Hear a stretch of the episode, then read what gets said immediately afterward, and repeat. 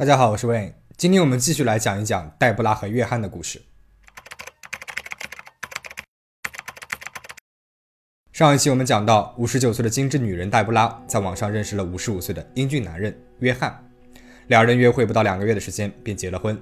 然而，黛布拉的女儿并不喜欢这个母亲心仪的男人，就找来了私家侦探调查约翰的背景。调查的结果让人大吃一惊。约翰·米汉于1958年2月3号出生于加利福尼亚的圣荷西。约翰的父亲谎话成性，善于操控人心，就是一个粗俗的混蛋。而约翰呢，继承了他父亲的所有缺点。约翰很小的时候，为了敲诈保险金，会突然出现在还在行驶的汽车的面前，也就是我们俗话所说的碰瓷。这也是他爸爸教他的。那另外，他们去餐厅吃饭的时候，他会把事先准备好的破碎的玻璃放到食物里面，然后假装吃食物弄伤自己，举报餐厅的食物里面有玻璃渣，骗取赔偿保险金。同时，约翰不仅自己吸食毒品，他还卖毒品。在他还是青少年的时候，就因为毒品交易进过监狱一次。一九八八年，约翰从亚利桑那大学毕了业，拿了一个文科学士文凭。然后他又在戴顿大学法学院进修，在那里，他的朋友们结合他泡女人的高超手段，以及其他的一些恶俗品行，给他取了一个别称，叫 Dirty John。有些人甚至直接叫他 Filthy。约翰长得一表人才，风度翩翩的，身高一米八二，一双褐绿色的眼睛，黑色的头发，笑容也是十分的迷人。靠着他的外表和各种花言巧语，的确会有很多女人对他死心塌地。约翰也一直认为自己比任何人都要聪明。他能够得到任何他想要得到的女人。毕业之后，约翰在一个舞会上面认识了他的第一任妻子托尼亚·塞尔斯。当时，约翰一路跟着托尼亚来到了卫生间，托尼亚认出了他，俩人呢聊了几句。约翰告诉他自己二十六岁，但是其实那个时候的他已经三十一岁了。那时候，托尼亚是一个还在实习的麻醉师。那这里呢，我想对这个职业做一个补充说明，在国外，麻醉师和麻醉医师呢是有区别的。麻醉师通常是指经过认证注册过的专职麻醉护士，而麻醉医师指的是医学院毕业的医学博士啊，拥有麻醉学专业知识的专职医生。那麻醉师呢，同样是一个非常受人尊重的职业，收入呢也很优厚。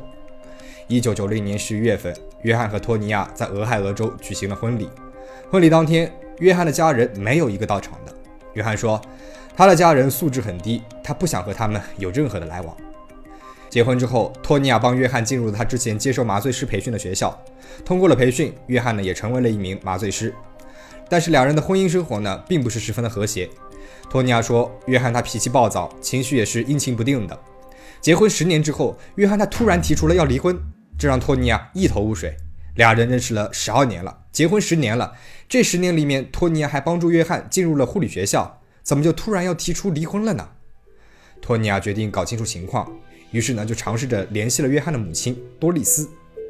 结婚这十年，因为约翰不允许，托尼亚呢也没有接触过任何约翰的亲戚朋友，也不知道他到底过去是怎么样一个人。这一次联系约翰的母亲托尼亚呢，也是抱着尝试一下的心态，没有想到还真的联系上了。电话里面，约翰的母亲戳穿了约翰说的所有谎言，包括他的年龄、他的全名以及他在加利福尼亚还有过贩毒的历史。同时，托尼亚还发现。约翰有好几段婚外情，托尼亚开始担心约翰他会不会在家里面藏毒。果然，他在家里面搜出了约翰从医院里面带回来的麻醉药，这些药约翰很有可能是自己吃的，或者是非法卖给别人的。托尼亚报了警，警察对约翰进行了调查。医院里面有同事说，有一次看见约翰拿了一把枪就进入了手术室里面，还有同事说看见约翰把应该给病人注射的一个麻醉剂放进了自己的口袋里面。给病人注射了其他的药物。警方搜寻了约翰的家，搜出了他有一把装着子弹的枪、双筒望远镜、GPS 装置、弹药、重型电缆、注射器、八瓶氰化物药物、四十五盒不同的麻醉药。约翰当下便逃离了俄亥俄州，逃到了密歇根。警方没有过多久呢，便在一家旅馆里面找到了他。找到他的时候，他已经昏迷了过去，旁边全是药的空瓶子。在前往医院的救护车上，约翰突然醒了过来。他从救护车上面跳了出来，想再一次的逃跑，但是很快就被警方制服了，被判入狱六年。但是其实，因为在监狱里面他表现得很好，约翰只在监狱里面待了十七个月就出来了。二零零四年十月八号，约翰出狱了。十月十一号，约翰出狱后的第三天，约翰呢就在网上认识了黛布拉。杰奎琳把这些发现都告诉给了黛布拉，但是没有想到的是，黛布拉的回应是：即使这是真的，我也不在乎。黛布拉还把这件事情告诉给了约翰，约翰呢十分的生气，给杰奎琳发了一条信息：如果你再来捣乱，我就会对你不客气了。三月底，家里面寄来了一封信，是给约翰寄的，寄件地址呢是城县的某监狱。黛布拉觉得非常奇怪，又想起了之前杰奎琳跟他说的话，于是决定拆开看一看。但是还没等黛布拉看完，约翰就突然跳了出来，从他手中抢过了信件，大声的质问他为什么要看我的信。约翰后来解释，这是自己监狱里面的笔友，和这个人聊天，算是他在做一种慈善了。黛布拉将信将疑。第二天，约翰出门了，黛布拉第一次开始翻约翰的东西，他翻到了一份文件，上面是约翰因为私自拿走麻醉药而被逮捕的法庭记录，所以约翰不止坐过牢，而且还断送了自己的职业生涯。越来越多的法庭记录被翻了出来。原来约翰一直是一个骗子，他曾经诈骗、引诱、恐吓、威胁其他的女人。一个四十八岁的女人说自己当时在圣地亚哥的一家医院里面，刚从一个手术当中恢复。约翰呢是她的麻醉师，疯狂的追求她。俩人约会了没有几天，约翰就提议要把女人银行卡里面的钱转移到他的银行卡里面，这样的话他的前夫就不会来骚扰她了。女人觉得这样的提议不可理喻，就和约翰分了手。约翰坐牢期间，他还想让其他的狱友帮他杀死调查他的案件的两名警官以及五个目击者，每一起谋杀他都愿意支付一万美元。约翰是十月八号出狱的，他出狱的时候有三个女人向法院申请了保护，另外三个还在申请当中。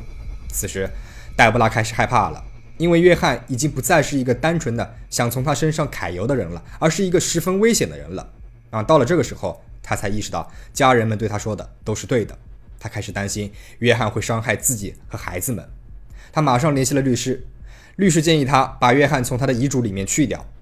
在约翰面前，黛布拉假装什么都没有发生。那么几天之后，约翰他突然受伤住院了，黛布拉意识到这是他离开约翰的最好机会了。约翰住院期间，黛布拉从两人同居的住处搬了出来，他的孩子们呢也过来一起帮忙整理屋里东西的时候，他们发现了约翰的其他东西。约翰把网上一些女人对他的评价全都打印了出来，订成了一本小册子。那些评价都十分的负面。他骗走了我的钱，他有一次掐住了我的脖子。别被他的外表骗了，不要接近这个男人，他是一个变态的烂苹果。搬出去之后，黛布拉告诉约翰自己要和他分手。约翰立即变了脸，说结束可以，但是他要黛布拉一半的财产。他威胁他，自己有亲戚是黑帮的。他说：“把你的财产分给我一半。”你就永远不会见到我了，不然我不会让你好过的。你自己选择吧。黛布拉感到十分的害怕，她开始不断的换住处，尽量的减少在公共场合露面。她染了头发，每次出门呢都是戴着墨镜的，穿普通的运动衫。约翰还是给黛布拉发短信轰炸，但是渐渐的，短信内容从威胁变成了乞求。他祈求黛布拉念在夫妻一场，去医院里面看看受伤的他，而黛布拉居然同意了。他说：“把约翰一个人扔在医院里面，他感到很罪恶。毕竟结婚的时候，他立下了誓言了，说过不管怎么样都要和他在一起的。”二零一五年六月，约翰又重新控制了黛布拉。他对自己之前所有的谎言都归为一个解释，那就是太在乎黛布拉了，太害怕失去她了。约翰说自己假装是一个医生，是为了能够吸引住黛布拉。他向她隐瞒过去呢，也是因为如果一开始就告诉了黛布拉。那么他根本就不会给他机会的，而他第一眼就爱上了黛布拉了。约翰说，他生活的一团糟，全是因为自己吸毒。他祈求黛布拉帮帮我吧，把我从毒品上面解救出来吧。看到深爱的男人，自己的丈夫像个小孩子一样如此无助，黛布拉保护欲爆棚，决定再给他一次机会。而这也让黛布拉的家人十分的失望，女儿们决定不再管妈妈了。时间来到了二零一六年三月。这时候，俩人已经结婚一年零三个月了。黛布拉正在帮约翰戒掉毒瘾，但是同时又对约翰不再有以前的那种信任了。同时，她又感觉到非常的苦闷，因为她最在乎的人——女儿和丈夫势不两立，都对对方恨之入骨的。约翰甚至不允许黛布拉去见自己的孩子，发短信都不行。有一次，黛布拉想偷偷的溜出去看看杰奎琳，被约翰发现了。约翰说：“如果你再去看他的话，我就把他扔到海里面去。”当约翰发现黛布拉还在为杰奎琳支付着学费的时候，十分的生气。他不允许黛布拉再支付了，还打电话去学校诽谤杰奎琳。作为反击，杰奎琳在网上买了一些臭臭的东西寄给了约翰，而这更刺激了约翰。他发短信给杰奎琳：“你妈妈已经不想理你了，而我要杀了你。如果你跳楼，我会很开心的。”约翰并没有戒掉毒瘾，反而是变本加厉了。黛布拉呢，也终于受不了了。二零一六年三月份，他提出了离婚。并且开始转移银行卡里面的钱。他从卡里面取出了现金，并在抽屉里面放了三万美元。约翰发现了抽屉里面的这三万现金，他把这些钱扔在了黛布拉的脚上，问他为什么会有这么多的现金。黛布拉回答：“这是我的钱，我想怎么用就怎么用，你凭什么问我？”约翰说：“你的就是我的。”黛布拉提出离婚以后，约翰整个人就像疯掉了一样，上蹿下跳的。而黛布拉呢，只想在约翰伤害他之前全身而退。他拿了一些自己的化妆品和工作上的东西，找了个机会就搬了出来。约翰随即呢也搬了出来。黛布拉和女儿杰奎琳一起搬到了一个公寓楼里面，那幢楼里面到处都是摄像头，母女俩觉得住在这里很安全。而约翰还是一直给黛布拉发威胁短信。黛布拉向法院申请了保护，但是被驳回了。黛布拉只好拉黑了约翰，切断了和他的所有联系。二零一六年六月十一号，杰奎琳开着他的捷豹汽车去工作，但是汽车突然被偷了。监控显示是约翰偷走了这辆车，而且车就停在距离杰奎琳工作一个街区的地方，而且车子还被点了火烧了起来。尽管有监控，但是警察局决定不起诉约翰。二零一六年八月二十号晚上，泰拉工作完回家，正停好车准备下车，这个时候约翰不知道从哪里冒了出来，从背后抱住了他，手上还有一把刀。泰拉大喊救命。约翰用手捂住了泰拉的嘴，泰拉咬了约翰的手，约翰大叫一声，把手松开了。但是这更加激怒了他，泰拉趁机下了车，两人在地上搏斗。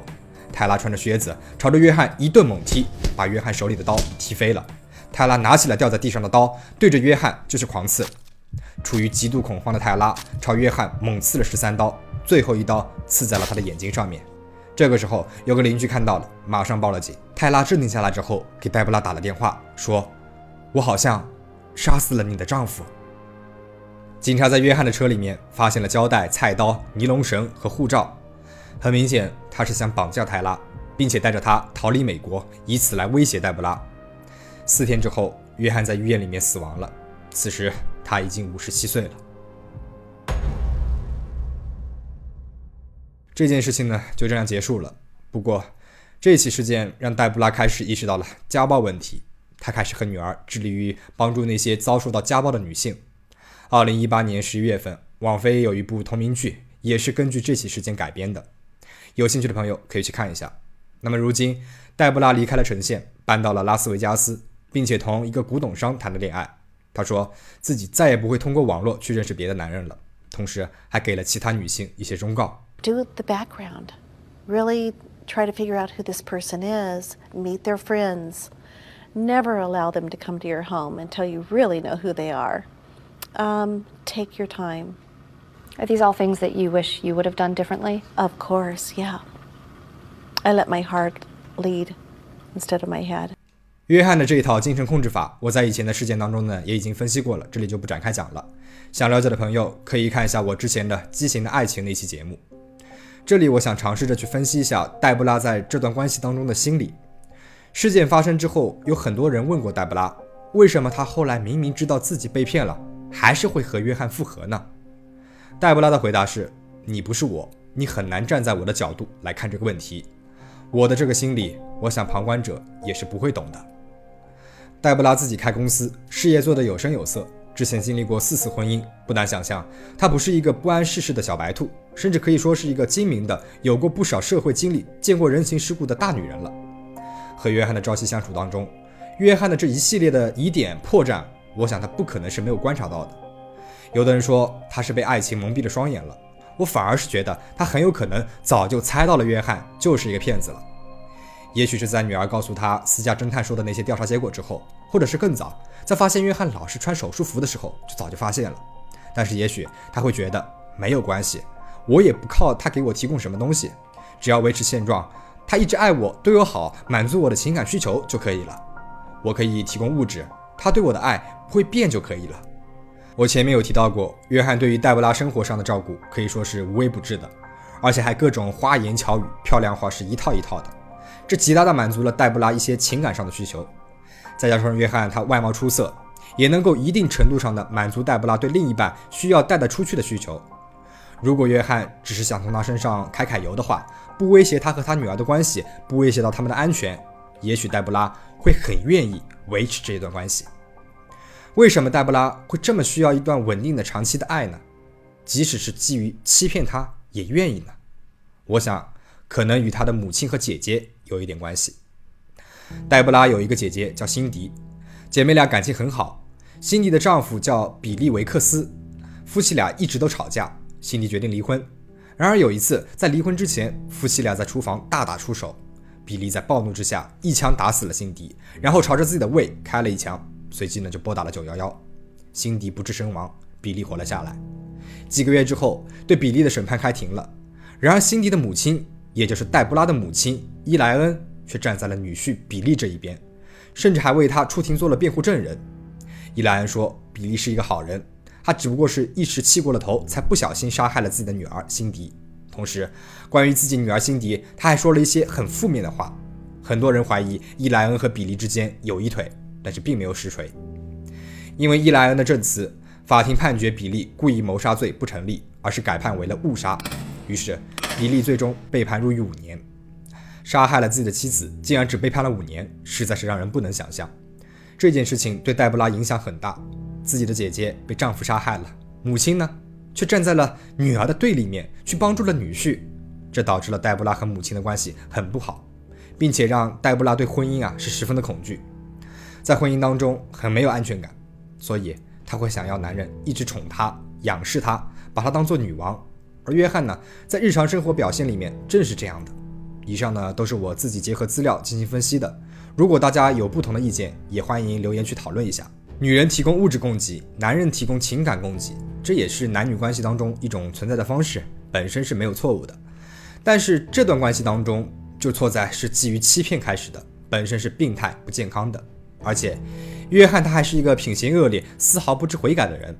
那我认为，任何一段关系当中，诚实是基石，而看清楚对方的为人也是十分重要的。如果你身在其中，当局者迷，那么不妨听听家里面的人和朋友的意见。对于家人和朋友的意见，如果他们的意见是关于你俩合不合适的分析，我觉得两个人相处舒不舒服、合不合适，自己是最清楚的，不用太过于在意。但是如果他们给出的是关于这个人的人品的意见了，那么你就需要仔细的聆听，听进去，跳出来，那事实分析。如果发现的确有问题，那么就及时止损，十分必要。最后，请大家保持警惕，保持安全。我们下期再见。Bye.